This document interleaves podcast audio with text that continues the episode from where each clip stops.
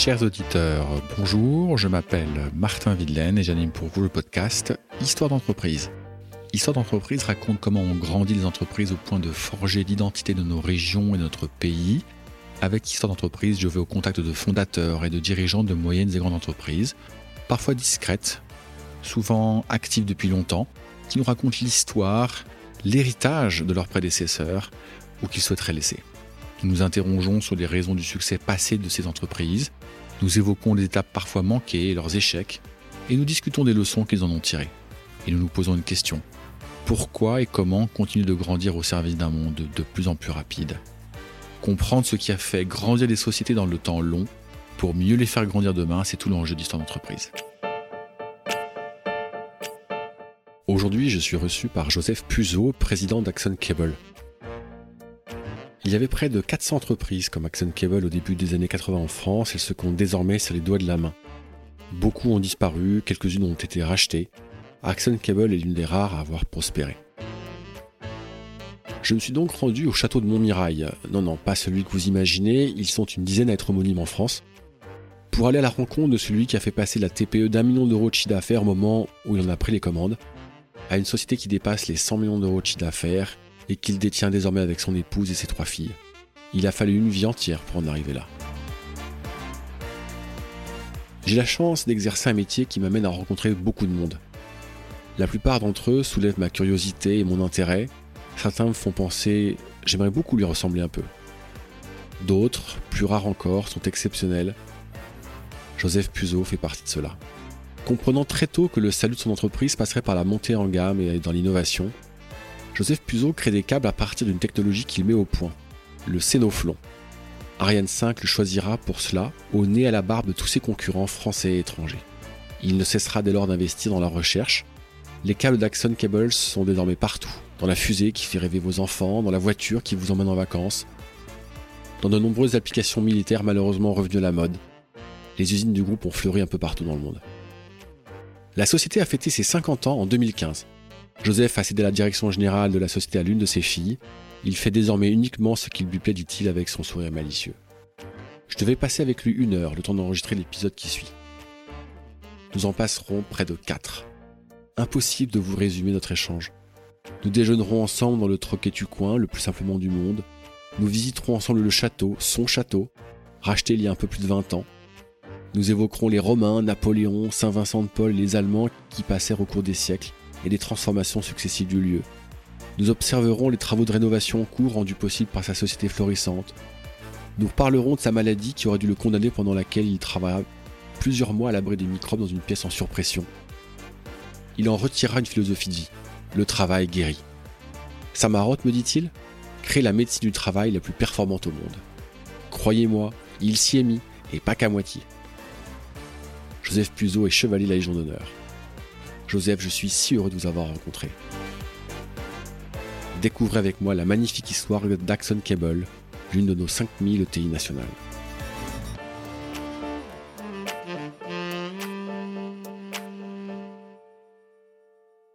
Bonjour Monsieur Puzo. Bonjour. Enchanté de vous rencontrer. Euh, on ne se connaît absolument pas. Vous avez euh, eu l'amabilité de me recevoir euh, près de Montmirail, dans cette usine d'Axon, Axon Cable.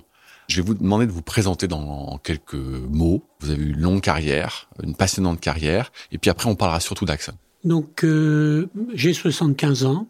Je suis né en Italie. Mes parents m'ont amené en France quand j'avais 7 ans, donc j'ai fait toutes mes études en France. Mon épouse est française. J'ai fait une école d'ingénieur en électronique et je suis rentré chez IBM dans les années 70 où j'ai appris euh, l'informatique. Puis au bout de sept ans, j'avais envie de diriger un service ou une entreprise. J'imaginais pas d'en devenir propriétaire. Et donc je me suis dit, euh, faut que j'aille faire une école de gestion. Donc j'ai fait l'INSEAD de Fontainebleau. C'était en quelle année? C'était en 77. Et à la fin de, de l'année, l'un des professeurs me dit, qu'est-ce que vous pensez de votre formation? J'écoutais euh, quand je suis rentré, je pensais que comme en école d'ingénieur, il y avait des formules, mais en fait, euh, je peux résumer tout ce que j'ai appris en une seule phrase.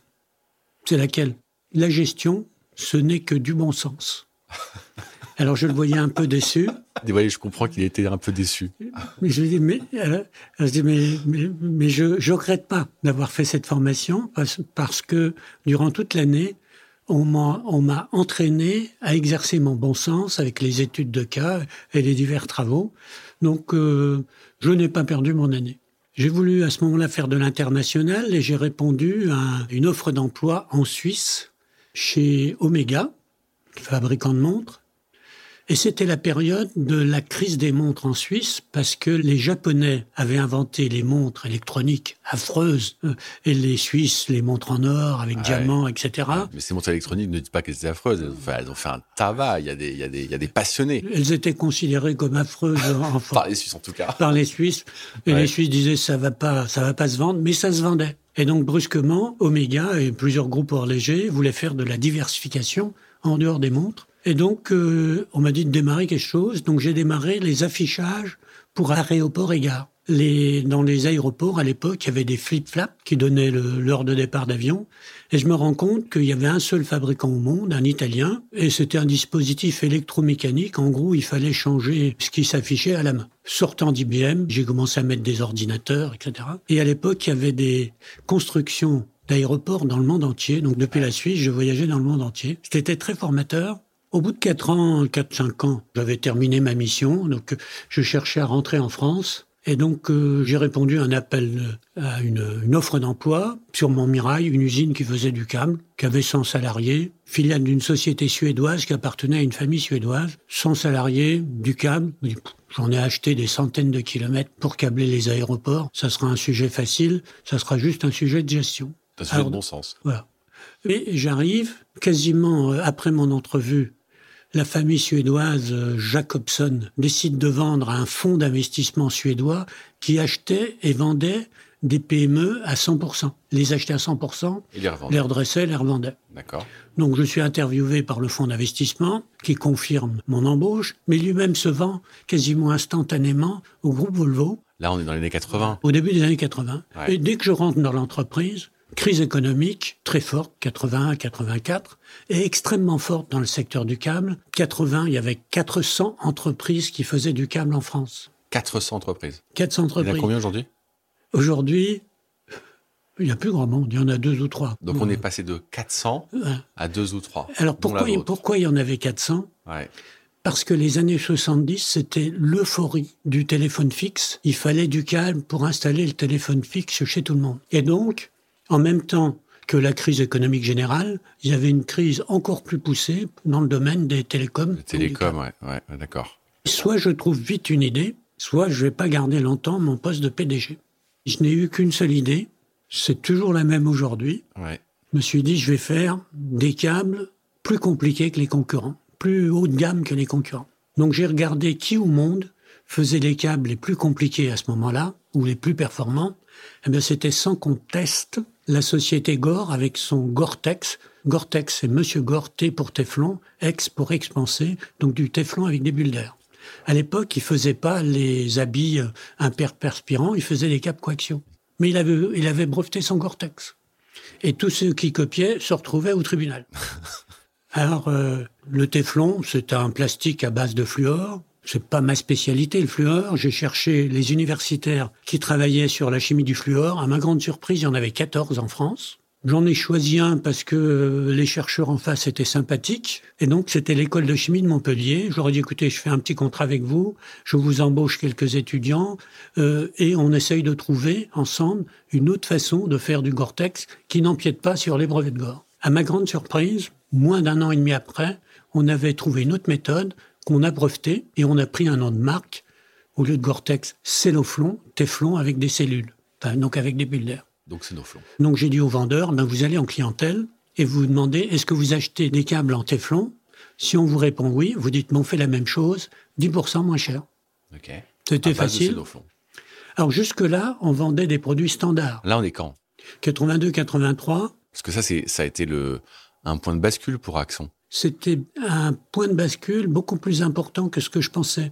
Quand je suis arrivé, on vendait du câble sur stock en bobine avec des distributeurs. À partir du moment où on fait du câble haut de gamme, c'est plus avec l'acheteur qu'on discute, c'est avec l'ingénieur bureau d'études du client qui lui va dire, eh bien, à 20 GHz, je voudrais que votre câble fasse 10 décibels de mieux, fasse un dixième de millimètre de moins. Il définit les caractéristiques. Et, et donc, au fond, mes vendeurs convenaient plus. Mes distributeurs convenaient plus il fallait que j'aille en direct en clientèle avec des ingénieurs technico-commerciaux.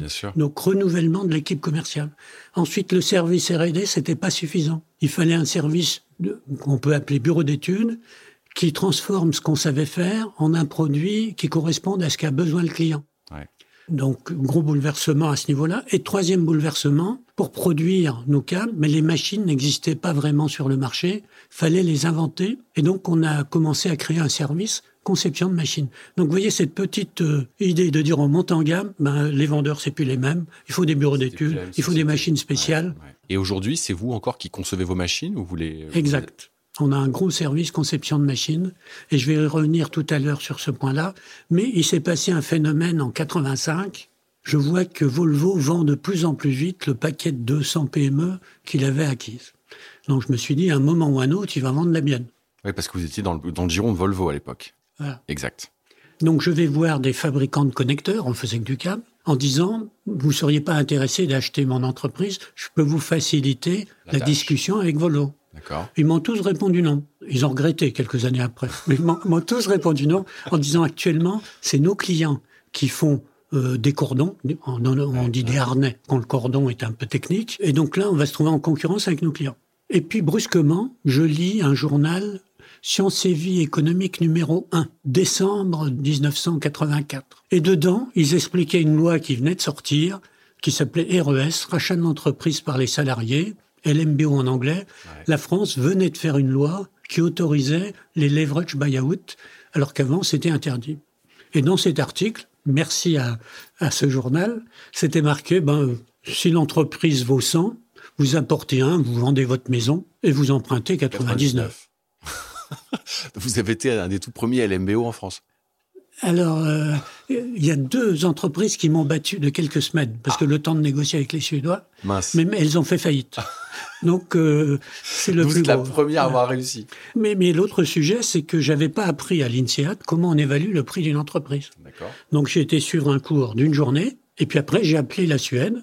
Alors, le cours d'une journée, c'est simple. Une entreprise vaut soit les capitaux propres, soit sept fois les profits nets après impôt. Depuis, il y a des méthodes plus sophistiquées, mais à l'époque... Ces deux méthodes, euh, elles n'ont pas beaucoup bougé. Donc j'appelle la Suède, j'ai dit, écoutez, vous allez peut-être vendre ma société, j'ai trouvé une méthode pour la racheter. Et ils m'ont répondu, on n'est pas intéressé. Une semaine après, ils m'appellent et disent, venez à Stockholm nous dire comment vous feriez. Donc j'arrive à Stockholm, et première question, combien vous voulez vous payer pour votre entreprise? Moi je dis les capitaux propres. Ah, et les capitaux propres, ils sont de combien? Ils sont moins 10 millions de, francs. bon, mais c'était pas de ma faute, c'était comme ça. J'étais entré dans une société très endettée et les banquiers prêtaient parce qu'il y avait le répondant. Bah, bien sûr, il y avait Volvo derrière. Alors, on va quand même pas vous donner 10 millions de francs pour vous. Alors, c'est un peu discuté. Alors là, il y a eu un passage quand même très délicat parce qu'au fond, je m'étais pas adressé à mon chef, je m'étais adressé au, chef de mon chef. Bah, bien sûr. Et quand mon chef a appris que j'avais fait une offre, il s'est mis à faire une contre-offre. Et comme il venait dans on était à ce moment-là en, en, directoire et conseil de surveillance, j'étais président du directoire, il venait tous les mois contrôler euh, les comptes. Et donc il a commencé à venir tous les mois en disant à tous mes subordonnés que dès qu'il aurait racheté, il allait me licencier. Donc c'est assez intéressant d'être en charge d'une entreprise où tous vos subordonnés savent que vous allez être bientôt licencié. Je vous vois sourire, mais ok. Alors, j'ai changé mon contrat de mariage. D'accord. Pour être en séparation euh, de biens avec mon épouse, j'ai gardé mon épouse. Parce que euh, quand je discutais avec les banquiers, ils me, demandaient des garanties personnelles. Et j'avais trois enfants, il ne s'agissait pas de mettre la vie, euh, même avant. J'ai vendu ma, maison, mais euh, je voulais pas mettre en danger euh, le reste de la famille. Donc vous avez quand même mis votre maison en garantie J'ai vendu et j'ai apporté l'argent. C'était mon apport. C'est quand même une décision que vous avez prise à deux avec votre épouse. Votre épouse, elle a, elle a, dit quoi à ce moment-là? Elle m'a laissé faire. Elle travaillait. C'était l'avantage. Hein. Elle travaillait, donc il y avait au moins son salaire de prof de physique qui allait continuer à rentrer à la maison. Voilà. Donc, euh, donc vous vendez votre maison. Donc je vends la maison. et euh, finalement, c'est moi qui l'emporte. Et c'est mon chef qui est licencié par, la, par Volvo puisqu'il avait plus de subordonnés. Mon chef suédois. Donc à partir de là, j'ai pu faire ce que je voulais. Donc j'ai augmenté la recherche et développement régulièrement. La DGA, Direction générale de l'armement, donnait des subventions aux PME qui faisaient de la recherche à l'époque. Et on commençait à dire la fibre optique va tout remplacer, euh, c'est fini les câbles euh, électroniques en cuivre. Je dis, euh, j'ai déjà échappé à la crise économique de 81 à 84 et maintenant je vais avoir la fibre optique qui va tuer mon entreprise. ça, c'était 86-87. D'accord. Donc je vais voir la DGA et j'ai reçu le meilleur conseil de ma vie au niveau industriel ah. par Monsieur Jean-Pierre Caillou. Je devrais lui faire un, un monument je lui dis, écoutez, Dupont de Nemours vient de sortir un nouveau téflon, le téflon FEP, qui a de bonnes caractéristiques optiques, moins bonnes que la fibre optique, mais c'est un plastique, donc vous auriez un cordon optique euh, flexible, euh, qui tient au moins à 200 degrés. Si vous me donnez une subvention, je vous développe le produit. Ah, euh, faites pas ça. Et c'est intéressant, parce que tout le monde voit ce qui est la, la guerre en Ukraine maintenant. C'est intéressant ce qu'il m'a dit. À l'époque, on avait le plateau d'Albion, où la France avait des missiles nucléaires pointés sur la Russie. Hein, C'était la guerre froide. Mhm. L'idée que si les Russes euh, démarraient une guerre, on leur lançait des missiles nucléaires. Donc il dit en cas de guerre nucléaire, sur un champ de bataille, il y a forcément des explosions. La fibre optique dans le connecteur tient mal, ça ne résiste pas aux vibrations. Deuxième phénomène, une explosion nucléaire génère des radiations gamma, et les radiations gamma rendent la fibre optique opaque. Donc le signal passe plus. Et il y a un troisième phénomène qu'on vient de découvrir avec les explosions nucléaires dans l'atmosphère, et on en faisait un peu au Sahara ou ailleurs. Il dit, euh, on s'aperçoit que même si l'explosion est très loin, au milieu de l'Atlantique, elle génère une impulsion électromagnétique de quelques nanosecondes, donc extrêmement bref, mais très puissante. Donc elle arrive sur les câbles, arrive jusqu'aux puces électroniques et fait éclater les puces par surintensité. Donc ce qu'il faut faire, c'est mieux blinder les câbles électroniques. Et à l'époque, les chars Léopard que l'Allemagne venait de faire, les chars Léopard, eh ben, ils auraient été figés au sol par une explosion nucléaire alors que les chars russes auraient continué à fonctionner parce qu'eux avaient encore des tubes électroniques et pas encore des puces, et les tubes électroniques ont besoin d'un signal long pour être activés. Donc les quelques nanosecondes n'auraient pas, eu d'effet. Donc le retard technologique de la Russie leur donnait un avantage stratégique. Alors c'était pas mal, donc j'ai utilisé ma méthode habituelle, j'ai cherché quels sont les universitaires qui travaillent sur la protection électromagnétique, j'en ai trouvé deux, une à Lille, une à Limoges, j'ai pris celle de Limoges, j'ai pris des étudiants, on a commencé à bosser et l'équipe a sorti une vieille théorie russe des années 30, donc on a commencé à travailler là-dessus. Et donc du coup on pouvait parler de protection en ohms par mètre à une fréquence donnée. Alors qu'avant, tous ceux qui faisaient de la protection électromagnétique faisaient une mesure relative. Et donc ça, ça a été spectaculaire, cette avancée, plus le Gore-Tex. Et en 90, Ariane 5 lance un appel d'offres pour se câbler. Nous, on avait atteint 200 personnes.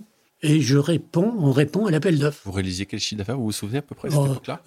200 euh, personnes, donc on devait être à 7 ou 8, 7, 8 millions de francs. De francs bah, disons un million d'euros de Environ un million d'euros. Un million d'euros. Là, on est en 90. 90. Et avait répondu à l'appel d'offres, Gore-Tex, euh, euh, et tous les grands les pliés. Enfin, ils étaient une dizaine. Le plus petit d'entre eux avait 10 000 salariés. Nous, on en avait 200. Ouais. Et le directeur technique d'Ariane 5, 5. demande à, à me parler et dit, bon, ce que vous proposez n'est pas prêt. Bon, je dis tant pis, c'est la première fois qu'on répond à un appel d'offres spatial. Il dit non, non, mais on va vous donner 100% de la commande. parce que votre produit est le plus prometteur. Un, vous êtes au même niveau que Gore, parce que vous savez faire du celloflon, mais c'est le même produit, donc vous savez miniaturiser, vous savez monter en fréquence. Deux, euh, vous avez développé un petit coupleur pour, pour les dérivations qui fait 9 grammes, comme votre concurrent américain. Euh, mais le vôtre tient un peu plus haut en température, on préfère le vôtre. Et puis, euh, en protection électromagnétique, vous êtes le meilleur mondial. Et donc, on va vous aider à finir vos produits pour les adapter au spatial. Et vous serez seul fournisseur sensationnel. Deuxième euh, Extraordinaire. Et dans les années qui ont suivi, le câblage choisi par Ariane 5 s'est montré extrêmement fiable. Ce fait que tous les fabricants de satellites, européens, voire américains et même chinois, ont pris le même type de câblage. Et donc automatiquement sont venus vers nous. Énorme. Donc c'est là qu'elle a grandi très fortement. Alors, en 90, je me suis dit, on a 200 personnes, on travaille que pour des niches, on va pas pouvoir beaucoup grossir, il faudrait qu'on fasse de l'export. Donc je me suis livré à des calculs compliqués pour voir quel était mon marché potentiel. Donc j'ai trouvé les ventes de Teflon que faisait Dupont de Nemours par pays. J'ai trouvé des ventes de certains connecteurs. J'ai mélangé tout ça et j'ai trouvé que si la France pour nos produits c'était de taille 1, les USA étaient de taille 10, le Japon taille 7, l'Allemagne 3, la Grande-Bretagne 1, l'Italie 0,8 et la Chine insignifiant 0,1 et l'Inde pareil. Donc je me suis dit je vais faire des filiales dans des pays plus gros que la France, je vais prendre des agents dans les pays légèrement plus petits et je vais négliger les pays insignifiants, dont la Chine, etc. Depuis, je me suis rendu compte que mes calculs compliqués, on peut trouver la réponse beaucoup plus vite en prenant le PIB industriel du pays. Ah, racontez-moi. Alors de, maintenant, je fais plus les calculs compliqués. Je regarde sur Internet le PIB industriel. et maintenant, ça me permet de réviser ma position. Donc ça, c'était les années 90. Donc j'ai créé une filiale aux USA, à Chicago, une filiale au Japon, une filiale en Allemagne près de Stuttgart et une filiale en Écosse. En Écosse, parce que les Écossais sont francophiles beaucoup plus que les Anglais. Donc on est très bien reçu en Écosse, en tant que Français. Là, on est dans les années 90. Je comprends qu'Ariane 5 vous tire par le haut, plus tous les, effets de Halo qu'il y a eu sur les autres euh, fabricants de satellites et autres. Mais bon, moi, je m'interroge quand même sur le financement de tout ça, parce que quand on se met à créer des filiales à l'étranger, vous prenez beaucoup de risques. Il faut une équipe commerciale, il faut une équipe de représentation. J'imagine que vous ne l'avez pas encore raconté, mais que vous avez même envisagé de construire une, une usine ou des usines. Comment vous avez financé tout ça? Alors, j'avais fait un business plan sur sept ans, et j'avais sept organismes bancaires dans mon montage parce qu'en 85, tous les banquiers voulaient s'exercer, mais aucun n'avait d'expérience, ce qui fait les clauses de sortie étaient vagues. Les clauses de sortie à l'époque, c'était bon, on verra, soit vous rentrez en bourse, soit vous revendez la société, soit d'autres solutions. Et la solution qui m'a plu, c'est que moi, je rachète. Donc j'ai utilisé les profits suivants pour tout doucement racheter tous les fonds. Et en 92, il y en a un qui voulait pas partir, alors qu'il avait moins de 30%. J'avais obtenu 70. Il voulait pas partir. Si, si vous nous rachetez, c'est que vous avez quelque chose en tête, vous allez vendre beaucoup plus cher. J'ai dit, bah, écoutez, si jamais je vends dans les 7 ans, je vous donnerai la différence si je vends plus cher. Ouais, mais si vous proposez ça, c'est que vous avez encore une idée supérieure. Moi, j'ai bon, j'ai écouté, c'est ma dernière proposition. Soit vous acceptez de me vendre vos 30%, soit vous êtes collé à l'entreprise tout le temps parce que euh, ben, moi, j'ai pas l'intention de vendre. Je m'arrangerai pour que mes successeurs ne vendent pas. Donc, vous êtes coincé dans l'entreprise pour au moins 30 ans. Alors là, ils ont vendu. Et donc, du coup, j'avais 100% des actions et j'ai donné ou vendu 5% euh, des actions aux salariés. Donc ça, c'était 92. Donc au fond, j'ai jamais distribué de dividendes jusqu'aujourd'hui. Ouais. Tout l'argent est réinvesti. Et c'est cet argent réinvesti qui a permis d'acheter les machines, d'emprunter euh, à la banque. Alors, un, tournant a été 95. Euh, en 95, les Japonais se sont mis à faire plein d'usines en Europe. Sony en Alsace, à Caille, parce qu'ils vendaient leurs appareils euh, électroniques, les téléviseurs, les fax, les copieurs. Et contre eux, il y avait Philips. Et ils gagnaient tous des parts de marché contre Philips. Et je m'aperçois que les Japonais importent du câble plat du Japon au lieu d'utiliser du câble rond de appareil, du câble plat. Et en 85, pour le missile RX qui avait servi dans la guerre des Malouines entre les Anglais et les Argentins, les Français qui faisaient le, missile nous avaient demandé de faire un câble plat parce qu'il n'y avait pas beaucoup de place dans le missile, il fallait que le câble se colle contre la paroi. Donc je suis allé voir le directeur de Sony en Alsace. J'ai dit, écoutez, j'ai vu que vous importez des produits du Japon, vous payez 14% de taxes, les câbles plats on sait en faire, on en a fait pour les missiles RX. Donc on saurait faire les vôtres. Et il a eu une réaction que normalement les Japonais n'ont pas, parce qu'ils sont très très polis, il s'est mis à rire. vous, avez fait, un câble plat pour un missile. Bon, le, câble plat, il y a une colle entre le polyester et le conducteur. Il dit, bon, s'il y a une goutte de colle qui dépasse pour votre missile, vous grattez avec le doigt, le problème est réglé. Si je vous donne deux ou trois millions de pièces à faire, vous allez gratter avec le doigt, vous saurez jamais faire.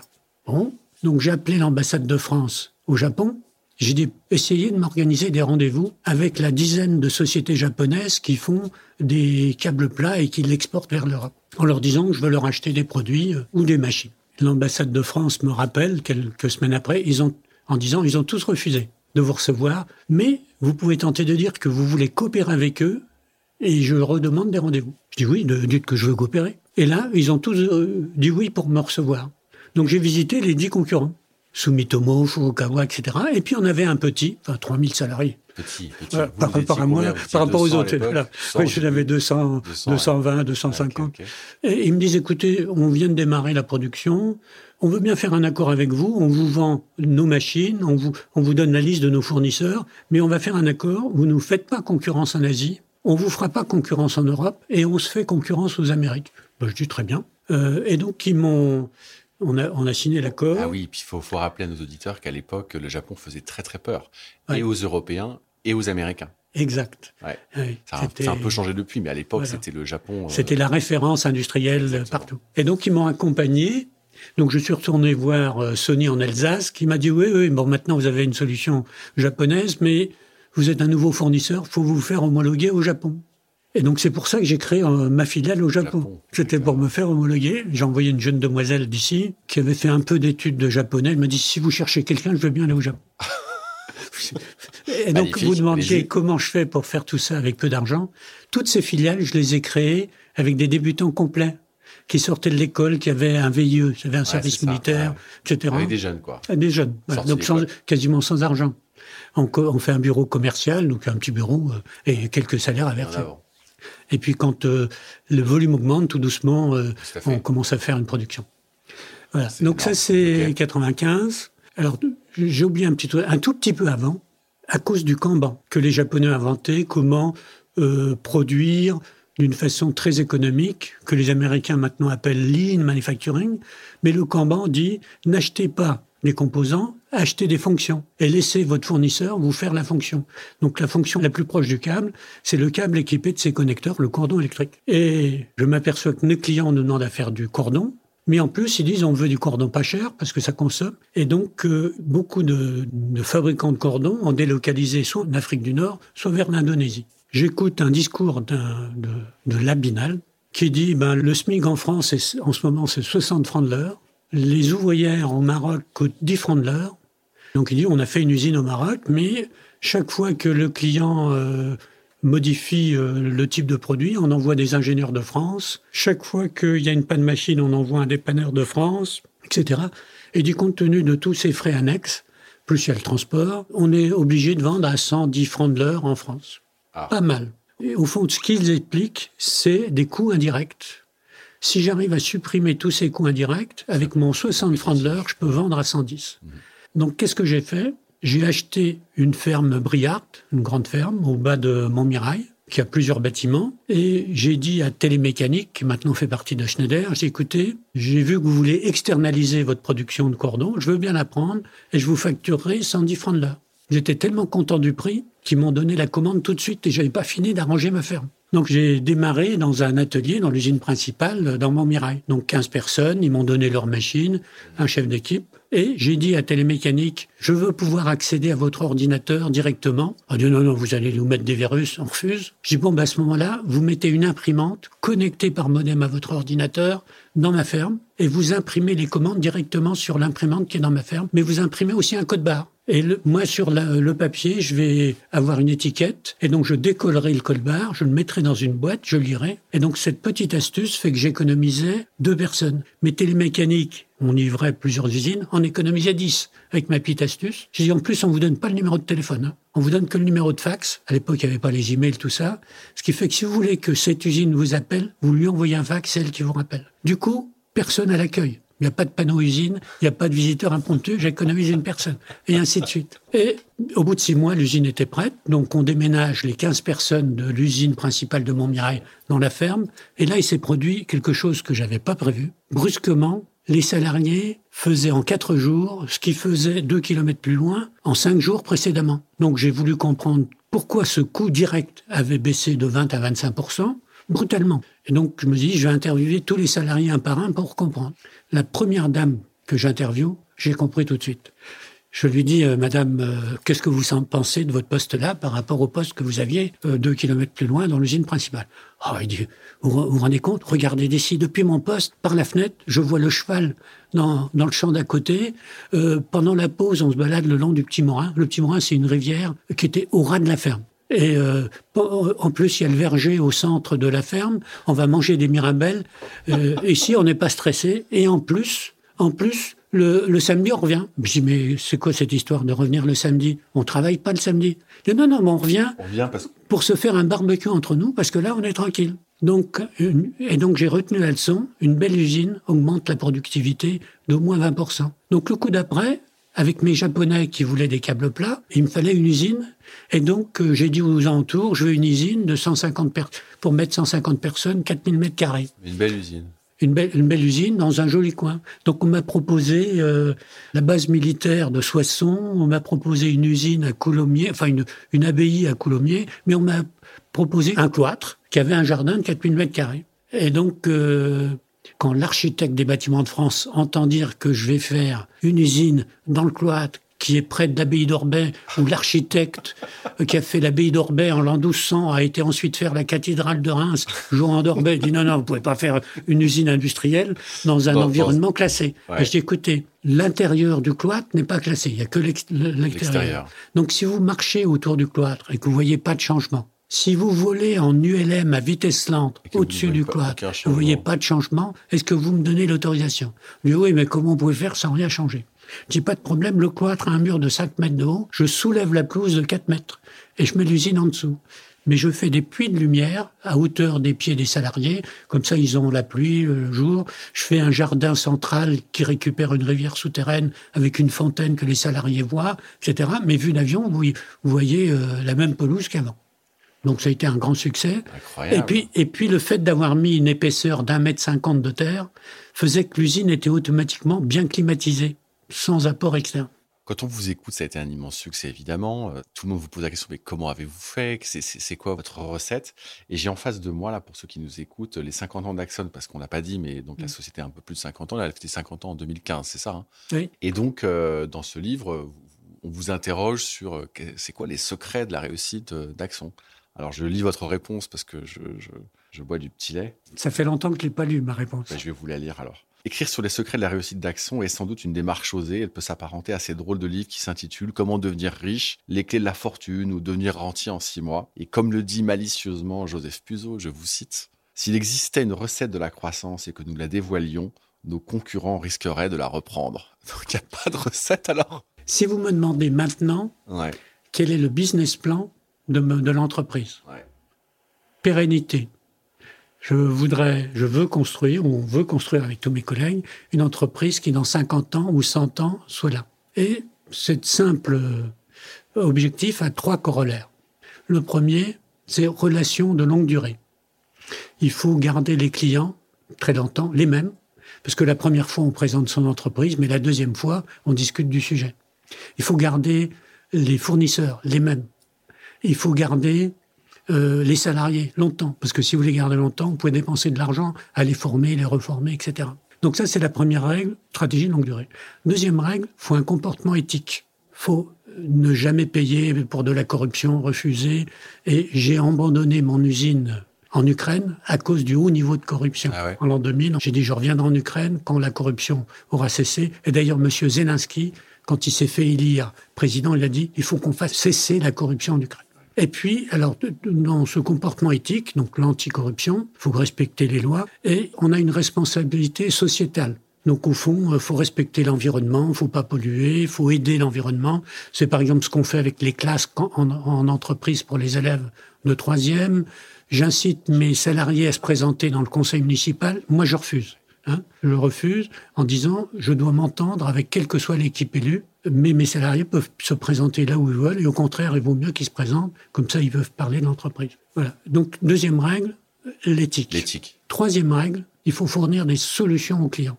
Et dans 50 ans, il est évident que le client ne va pas demander la même chose. Et donc, du coup, il faut des produits innovants. vous avez qui, beaucoup parlé sur Qui, de bonne qualité, sinon il ne le prendra pas, rapidement, pour un coût global compétitif. Le coût global, c'est pas ce que vous facturez, mais combien ça coûte au total au client. Si on est pile à côté et qu'il n'y a pas de frais de transport, il économise quelque chose. Voilà. Donc vous avez mes clés de la réussite. Ah ouais, c'est quand même pas mal.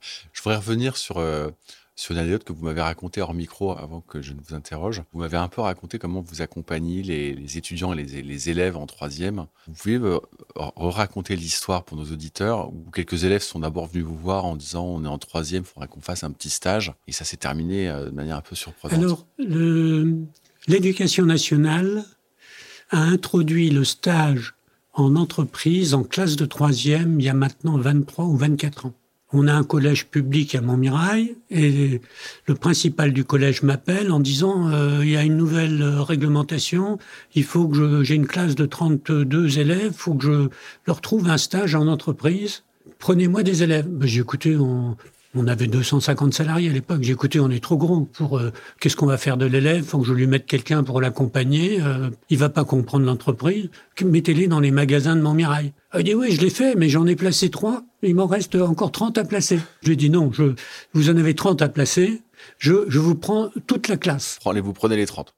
Mais par contre, vous me donnez tous les professeurs en même temps. Et on ne fera pas la semaine au mois d'octobre-novembre, la semaine euh, en entreprise d'habitude, on la fera en mois de mars, parce qu'entre-temps, je voudrais discuter avec tous les profs pour organiser la semaine. Et donc, euh, je vois les profs euh, successivement, et le prof de maths me dit, ben, en marche, on serait au sinus cosinus. Ben, j'ai facile. Amenez vos élèves autour des machines de rubanage. Vous leur montrez que suivant l'angle de rubanage des rubans autour du câble, ben, leur couvrement, il est bon ou il est mauvais. Et puis après, vous les emmenez en salle de réunion. Vous leur dites, écoutez, si vous savez calculer un sinus, vous saurez calculer l'angle, et donc le, recouvrement sera toujours bon. Le prof de physique me dit j'en serai à la loi d'Ohm. Oh, je dis voilà, c'est vraiment facile. Amenez au laboratoire de contrôle, vous leur montrez comment on fait pour tester la conductivité d'un conducteur métallique en fonction du diamètre, de la longueur. Puis une fois qu'ils ont fait ça, vous les emmenez en salle de réunion, vous dites écoutez, si vous savez que U égale RI, votre truc, vous saurez faire un câble qui sera toujours bon. Et puis alors après c'est les profs de français, il y en avait deux, m'ont dit comment nous, qu'est-ce qu'on peut faire dans une entreprise euh, industrielle ah, ouais. vous allez me rendre service. Euh, j'ai des ingénieurs, voire des docteurs et sciences, j'arrive pas à leur faire écrire des brevets parce qu'ils disent on a un cabinet de brevets, c'est au cabinet de brevets de rédiger, c'est pas à nous. et donc, euh, je vous allez enseigner à vos élèves à rédiger un brevet. Un brevet, c'est jamais qu'une rédaction. Première partie, on dit comment on faisait jusque-là. Deuxième partie, comment on fait dans l'invention, puis il faut faire un petit dessin à main levée. Et troisième partie, qu'est-ce qu'il y a de différent entre la, la méthode d'avant et l'invention? Donc au fond, c'est en termes euh, techniques, c'est l'état de l'art, l'invention, les revendications. Les élèves ont fait, je leur ai donné un, un câble avec un rumanage, avec un mica qui, qui permet au, au câble de résister à 3000 degrés les rédactions étaient tellement bien rédigées, le petit dessin tellement clair de tous les élèves que j'en ai fait autant de copies que d'ingénieurs et de docteurs et sciences. J'ai dit, écoutez, si les gamins de troisième arrivent à écrire superbement des brevets, vous, avec tout, bac plus 5, 8, vous devez y arriver. J'adore cette histoire. Et j'ai plus de problème. Alors, euh, vous disiez, euh, en un mot, euh, la recette du succès, c'est la pérennité. Et donc, vous avez votre fille qui travaille avec vous depuis quelques années. Comment ça se passe? Ça se passe bien? Ça se passe moins bien? Il y a des moments où vous n'êtes pas d'accord? Comment, comment, vous faites? Alors, j'ai trois filles, deux qui sont ingénieurs, une école de commerce. Les trois ont épousé des ingénieurs. Hmm. Mais j'ai toujours la même méthode que j'emploie. J'ai d'abord été suivre un cours pour voir comment on organise sa succession. Pour être un bon beau-père, c'est ça Voilà. L'IMD de Lausanne à un cours d'une semaine sur la façon d'organiser sa succession dans, une dans un style patrimonial. Et le cours est assez simple. Les enfants doivent hériter des actions d'une façon égalitaire. Bon. Si on embauche plusieurs enfants, le salaire doit dépendre de ce qu'ils rapportent à l'entreprise et pas du fait qu'ils soient les enfants. La deuxième règle, c'est méfiez-vous des pièces rapportées. Parce que dans deux cas sur trois, ça se passe mal. Vous embauchez un gendre, il marche pas. Vous l'avez mis dirigeant de l'entreprise. Mhm. Donc, vous n'avez qu'une solution, c'est de licencier. Bien sûr. Vous ne pouvez pas le garder à un poste subalterne. Du coup, il va voir votre fille en se plaignant que depuis le début, il sent bien qu'il y a quelque chose qui ne va pas, etc. Et vous avez des ennuis avec votre fille. Deuxième cas, il marche très bien. Mais il divorce. Bon, il marche très bien, vous le gardez. Il rentre sa nouvelle femme, ses nouveaux enfants, et ça devient ingérable. Donc, c'est deux exemples, mais en gros, euh, les, les professeurs qui enseignaient disent Dans deux cas sur trois, ça se passe mal. Dans un cas sur trois, ça se passe bien.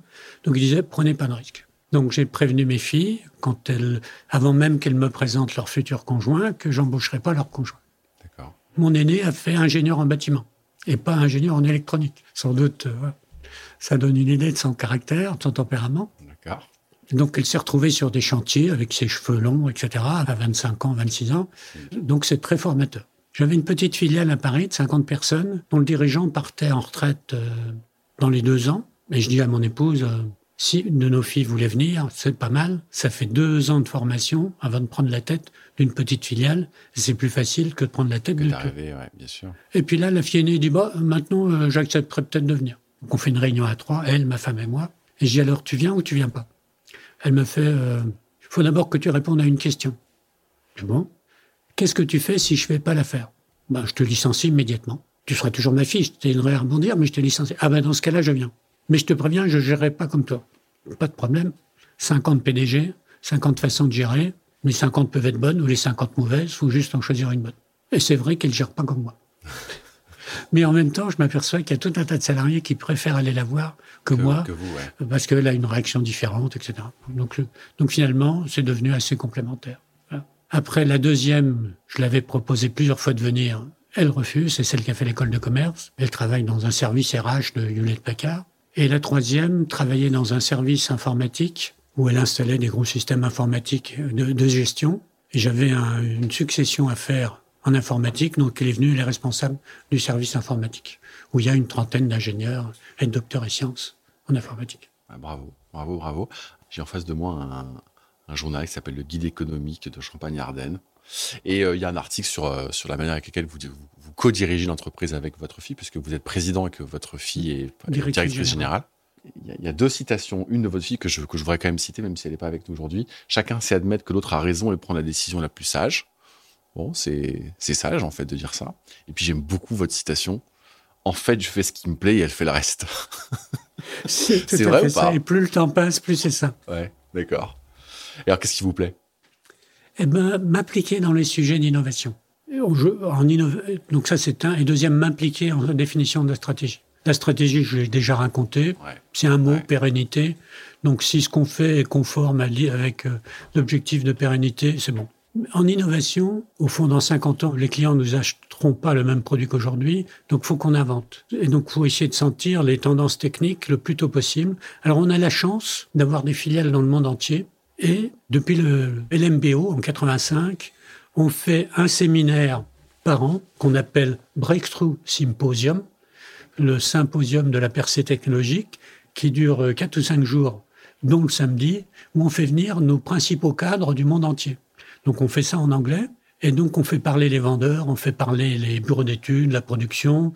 Euh, et le samedi matin, moi et ma fille, on fait la synthèse. Euh, on voit bien que si un vendeur aux USA dit quelque chose et que le vendeur en Inde dit quelque chose de similaire, où il y a, une tendance. Et, donc, il faut foncer. Et donc, cette euh, gestion finalement par consensus, parce que durant cette semaine ensemble, tout le monde a, peut dire j'y crois pas, c'est bon, c'est pas bon, etc ça crée un consensus sur la direction à prendre. Ouais, c'est facile. Le samedi matin, on, répète ce qu'on a, entendu. Euh, Donc les innovations que je sens, ou qu'on sent à l'heure actuelle, c'est fibre optique. Je vous ai raconté tout à l'heure que la fibre optique, euh, surtout, n'en faites pas. Parce que dans une ambiance nucléaire, ça va pas. Depuis, on sait mettre des protections autour qui résistent aux radiations. Et en plus, les méga constellations de satellites ont besoin de fibre optique pour travailler au terahertz, c'est-à-dire mille fois plus vite que le gigahertz des autres câbles. Et donc, on a une grosse équipe qui travaille sur ce sujet-là.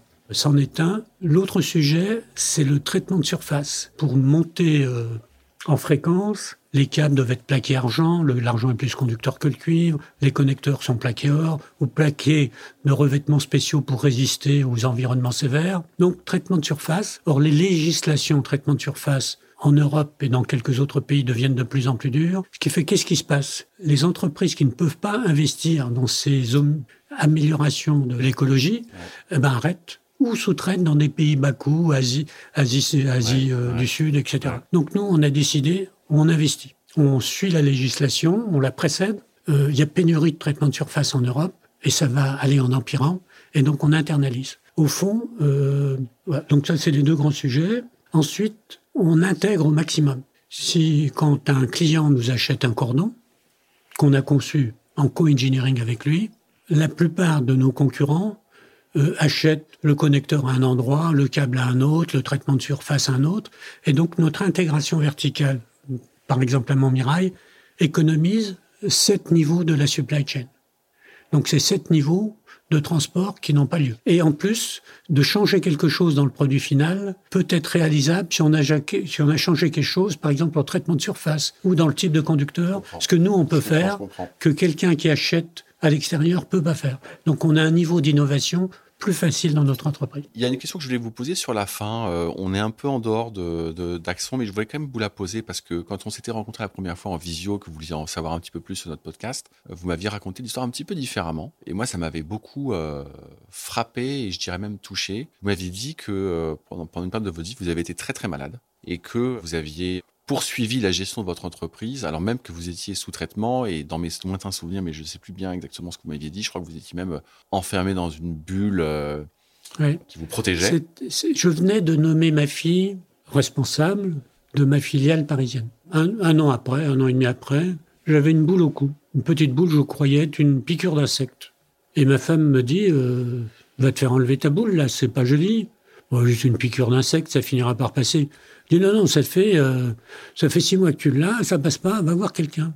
Et je sentais rien. Je faisais le semi-marathon. Euh, J'avais des bleus qui apparaissaient euh, de temps en temps sur la poitrine, mais, mais qui partaient. Je dis bon, j'ai pas dû faire attention. Alors je vais chez la dermatologue. Elle dit bon, avant de vous couper, on va prendre une prise de sang. Puis quand je reçois les résultats, même moi, j'ai compris qu'il y avait quelque chose d'anormal. Les globules blancs étaient plus ce qu'il fallait. Il y avait plein de paramètres qui étaient plus bons. Donc je sentais rien. On commence par me dire, ben, vous avez un, une c'était une leucémie. Après, on me dit on va faire des examens complémentaires. Et là, on me dit, ben, vous n'avez pas une leucémie, vous avez un lymphome des cellules du manteau. Ah, donc ma femme dit, un lymphome, donc c'est moins grave. Elle dit, non, non, c'est plus grave. Reims c'est pas me traiter, donc il m'envoie à Paris, à l'hôpital Saint-Louis, et la doctoresse qui me reçoit dit, écoutez, ce qu'il faut dire, c'est que quand j'ai su ce que j'avais, lymphome des cellules du manteau, je regarde, sur les sites français, c'était marqué cancer très grave. Sur les sites américains, c'était marqué 100% de décès en deux ans, 50% en un an. Mais ça fait au moins six mois que je l'avais. Bon, donc il faut réorganiser sa vie. C'est quand C'est quand ça 2001. Il faut réorganiser sa vie. J'ai fait une réunion de famille. J'ai dit, bon, je vais me faire soigner, mais euh, les chances d'en sortir sont faibles. Donc j'ai demandé à mes deux autres filles, qu'est-ce qu'on fait? Vous voulez qu'on vende? Vous voulez? Et les deux autres filles, à l'époque j'en avais qu'une qui travaillait avec moi, dit, euh, t'en as une, ça te suffit. Et puis manifestement, tu veux pas vendre, donc on vend pas. Donc euh, J'arrive à l'hôpital Saint-Louis et la doctoresse me dit écoutez, on est en train d'expérimenter un nouveau traitement, il a l'air de marcher à court terme, on ne sait pas ce qu'il donne à long terme. Est-ce que vous, vous acceptez qu'on l'essaye sur vous? Donc que je sois cobaye finalement. Je dis aucun problème, on va s'occuper d'abord du court terme, le long terme on verra plus tard. Et donc j'ai eu un traitement de cheval, euh, chimiothérapie, radiothérapie de tout le corps, euh, pompage du sang, euh, ils ont essayé de le, de le filtrer, etc. et me le réinjectaient. Et à un moment donné, j'avais tellement peu de globules blancs, je pouvais choper n'importe quel... Donc ils m'ont mis en pièce blanche, en surpression, et j'ai fait rentrer dans la pièce blanche mon téléphone portable et mon ordinateur. Et je pianotais, j'écrivais aux clients. Donc les salariés étaient au courant que j'étais en traitement, pas les clients vous, continuiez à bosser. Alors, je bossais. À un moment donné, le chef du département oncologique, entouré de sous internes, me regarde au travers de la ville en, train de bosser. Il comprend pas ce que. Il, s'est dit, celui-là, il n'a pas compris ce qu'il attend. Et il me dit d'un ton assez brusque, dit, monsieur, écoutez, on essaye de vous soigner, mais il faudrait prendre vos dispositions. Alors je lui réponds dans le même style, écoutez, j'ai regardé Internet, ça vexe tous les médecins, j'ai regardé Internet, j'ai vu ce qui m'attend, mais il n'y a aucune raison que je reste sans rien faire en attendant de savoir si demain je suis encore vivant ou si je suis mort. Après, il l'a pu répéter.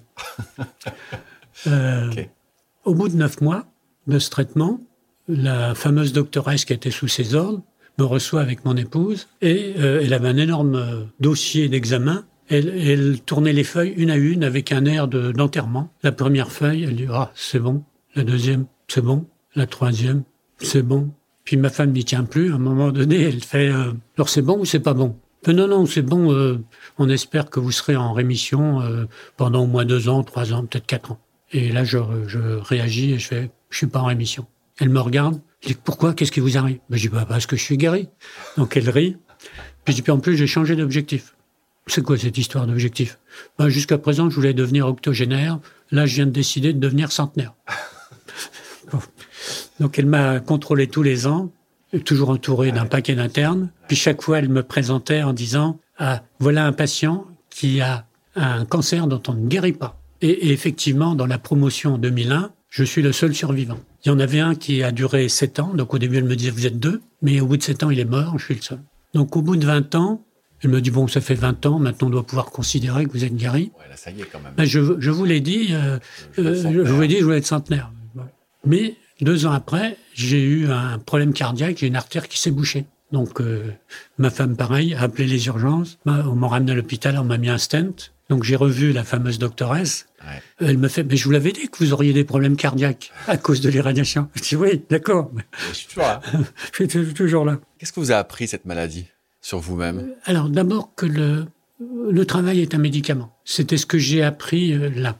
Vous croyez vraiment profondément que parce que vous avez ah, travaillé, ça, ça, a participé à, à, vous guérir Dans, dans l'entreprise, quand une femme a un cancer du sein, je dis débrouillez-vous avec votre médecin et revenez travailler quand vous voulez, une heure, on vous paye. Et il faut payer. Parce que si on paye, la, la personne qui vient a l'impression d'être utile.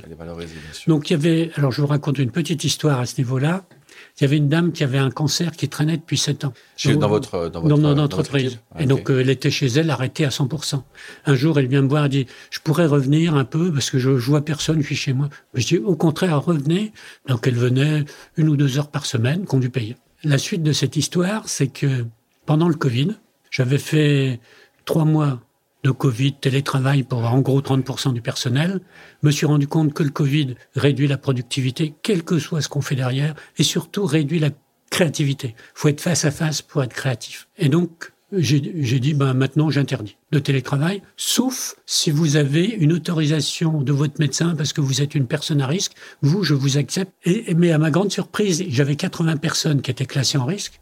Les 80, je pensais que quelques-uns reviendraient, les 80 sont tous revenus avec un certificat médical qui les autorisait. Donc cette salariée, comme je euh, j'arrête, revient aussi à 16 heures. Et un journaliste du journal L'Union, qui est le grand journal de la région, m'appelle en disant il paraît que vous avez arrêté le télétravail. Je, dis oui, et donc il vient m'interviewer. Puis je lui dis mais vous remarquez que tout le monde porte le masque, les gestes barrières sont bien respectés, vous avez vu euh, les marquages au sol, etc. Et donc il intitule son article le PDG d'Axon dit que le travail, ah oui, je lui dis, euh, les bonnes habitudes prises au travail ont un impact euh, sur la vie privée parce que la personne, certainement, euh, utilise les gestes barrières dans sa vie privée. Et donc il intitule le journal, le PDG d'Axon, le président d'Axon, dit que le travail en présentiel protège du Covid. D'accord. Donc le lendemain matin, l'inspecteur du travail débarque. Ah, et ce matin-là, moi j'étais en déplacement en Reims. Il arrive avec sa, sa carte à l'accueil et il dit euh, Je suis inspecteur du travail, je viens mettre une mise en demeure. Et puis il commence à circuler partout. Il va au service financier. Il dit Qu'est-ce que vous faites là? Vous avez tous des ordinateurs. Vous devez être chez vous. Il va au service du personnel. Qu'est-ce que vous faites là? Vous devrez être chez vous. Vous avez tous des ordinateurs. Puis en plus, cette chaise-là est trop près de l'autre. Euh, faut, faut éliminer ça. Il arrive au commercial. Donc cette dame, elle est assistante technico-commerciale. Et la première assistante sur qui il tombe, c'est elle. Il dit Qu'est-ce que vous faites là? Vous avez un ordinateur. Vous devriez être chez vous. Ah, ah non. Non, non. Moi, c'est mon jour où je peux être là. Donc moi, je vais être là. Voilà. C'était pas mal. Eh ben, c'est magnifique. Quand, je suis arrivé ici, je crois que ça a été votre première question. Il dit, mais Martin, comment, comment vous nous avez trouvé? Pourquoi vous êtes venu nous voir? Et je vous ai répondu que, en fait, on avait trouvé votre nom et le nom de votre société dans le livre de Nicolas Dufour sur la désindustrialisation, qui raconte très très bien. Vous l'avez rappelé encore aujourd'hui, on est passé de 400 opérateurs, deux ou trois dans le câblage en, France. Si je vous catapultais euh, ministre de l'Industrie ou ministre de l'Économie, et que je vous posais la question suivante, si vous aviez à faire une chose, une seule, pour que le pays se réindustrialise, qu'est-ce que vous feriez? Alors, je pense pas qu'on me nomme euh, ministre. si j'étais conseiller du ministre, il y a un sujet à pousser, faire grossir les PME. Mais comment? Alors parce que quand vous regardez, il y a beaucoup de subventions pour les startups. Si vous prenez 100 startups, généralement sont démarrées par l'étudiant euh, qui termine sa thèse ou un truc comme ça, sur 100 startups, 90 n'existe plus au bout de 10 ans. Donc tout l'argent qui avait été pour eux est perdu. Ça a peut-être formé le jeune ingénieur et, retrouvé euh, sa vraie voie. Neuf vivotent avec quelques salariés. Elles ont été créées par l'impulsion d'un professeur et tant que le professeur n'est pas parti en retraite, elles vivotent. Quand il part en retraite, elles disparaissent. Et une réussit. Celle qui réussit, avec en tête, pour ceux qui sont dedans, de vendre le plus vite possible l'entreprise à un fonds d'investissement et de faire une énorme plus-value. Fonds d'investissement qui est rarement français. Donc je trouve que cette façon d'aborder les startups, au fond, coûte beaucoup d'argent, le résultat n'est pas énorme. Si vous prenez une PME, elle a un dirigeant, elle a déjà un commercial, elle a un financier, elle est structurée, elle, a des clients, et donc ce qui lui manque, c'est quelque chose qui la fasse monter.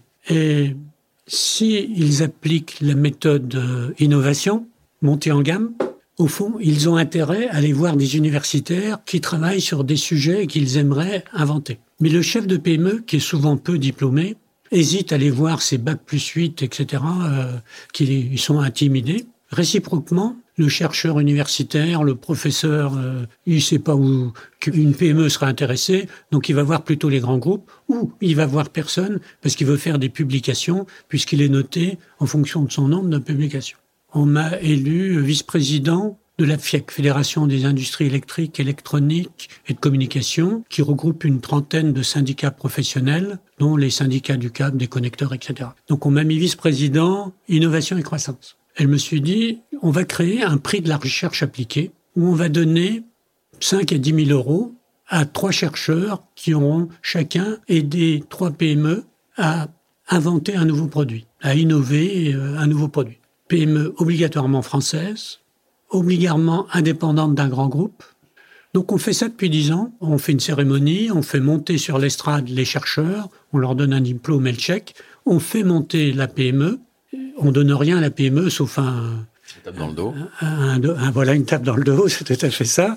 Mais comme il monte sur l'estrade, qu'il y a des communiqués de presse, qu'il y a des journalistes au présent, ça lui fait une superbe publicité sur son produit. Bien sûr, bien sûr. Voilà. Et euh, ayant rencontré Nicolas Dufour, qui est le, dirigeant de BPI. Nicolas Dufour organise tous les ans un événement, un grand événement qu'il appelle Big. Il fait ça au Palais Omnisport de Bercy.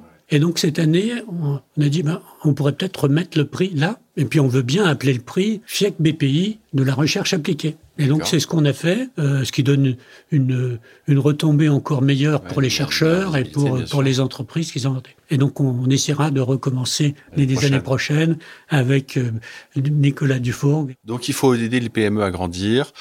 La FIEC a fait, a fait quelque chose, mais au niveau de l'État, si on devait faire quelque chose, je dis l'État ou les régions, mais je repose ma question. Si vous aviez les, leviers euh, d'un ministre, qu'est-ce que vous feriez pour aider ces PME à grandir, en plus de ce que vous faites au niveau de la FIEC Il y a euh, dans les régions, un peu euh, dans la mouvance de BPI, des cours pour dirigeants de PME qui ont 40-45 ans. Donc pendant deux ans, ils suivent une journée ou deux jours de cours par mois. Puis le reste du temps, ils s'occupent de leur entreprise. Et ça, je trouve que c'est sensationnel. D'accord à 45 ans, on a déjà une belle expérience. On se pose qu'est-ce qu'on peut faire de notre entreprise? Au fond, j'ai acheté mon entreprise à, quasiment 40 ans. C'est un peu le tournant. Donc là, je pense qu'il y a quelque chose à faire, de dire financer ses cours à 100%, euh, trouver des incitations pour que les chefs d'entreprise s'y inscrivent. Et puis, dans ces cours-là, non seulement visiter des entreprises comme les miennes, parce qu'on a, on a régulièrement des gens qui viennent, les faire rencontrer des chercheurs, etc. Enfin, faire un petit travail comme ça. Et ce sont des formations qui sont dispensées par qui? Alors, dans le Grand Est, c'est Neoma, c'est la business school de, Reims qui fait, ça, qui fait ça. Et pour ce cours, je crois qu'ils ont une subvention de la région. Et il me semble qu'ils ont aussi une subvention Donc, c'est les business schools qui dispensent ces formations financées par la région. C'est ça que je comprends. Super clair. Merci. Merci pour votre temps. C'était, c'était un vrai plaisir. C'est un plaisir aussi de raconter. C'est l'avantage des histoires.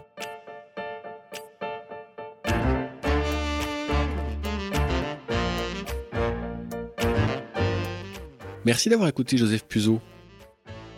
Il y a mille leçons de management dans cet épisode. Un bel environnement de travail augmente la productivité, le travail est un médicament, le télétravail nuit à la créativité et j'en passe. Alors que retenir de cet épisode? Sur le plan business, que nos entreprises industrielles grandiront par l'innovation et la technologie. Sur le plan professionnel, peut-être que la gestion est seulement affaire de bon sens. Il fallait que Joseph soit diplômé de l'INSEAD pour en prendre conscience. Le plan personnel, je ne sais pas bien. Mais je sais au moins une chose. Joseph Puzo fait partie de ces hommes et de ces femmes qui font les choses bien, qui sont exemplaires, et qu'à notre tour nous devrions l'être.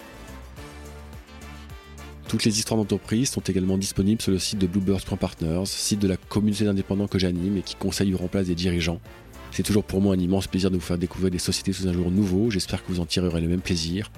Encore merci pour votre soutien, notez 5 étoiles, parlez autour de vous et à très bientôt.